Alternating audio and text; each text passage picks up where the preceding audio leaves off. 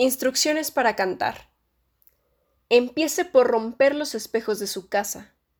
Deje caer los brazos, mire vagamente la pared, olvídese. Cante una sola nota, escuche por dentro.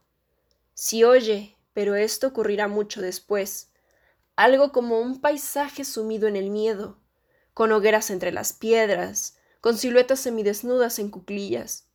Creo que estará bien encaminado. Y lo mismo si oye un río por donde bajan barcas pintadas de amarillo y negro, si oye un sabor de pan, un tacto de dedos, una sombra de caballo. Después compre solfeos y un frac. Y por favor, no cante por la nariz y deje en paz a Schumann.